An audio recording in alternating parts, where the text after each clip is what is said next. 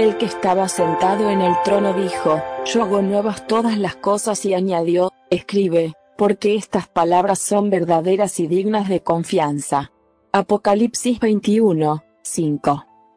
La gente de hoy suele decir, puede ser todo lo que quiera ser, desde un carnicero hasta un empresario, si querés, también un embajador, si te importa realmente, o puede ser el presidente.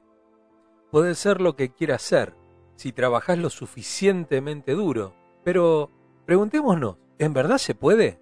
Vale preguntarse, si Dios no nos dio el sentido carnal de un carnicero, o las habilidades sociales que tiene que tener un vendedor, o la visión del mundo de un presidente, ¿realmente podemos ser uno? Tal vez uno infeliz, insatisfecho, pero uno que se sienta completo, posiblemente no. ¿Puede una semilla de mandarina convertirse en una rosa o una ballena volar como un pájaro? Absolutamente no.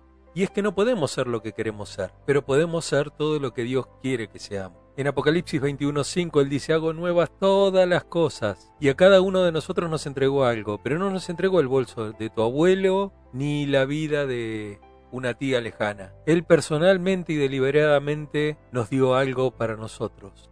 Descubramos, vivamos y utilicemos aquellos talentos que Dios nos dio.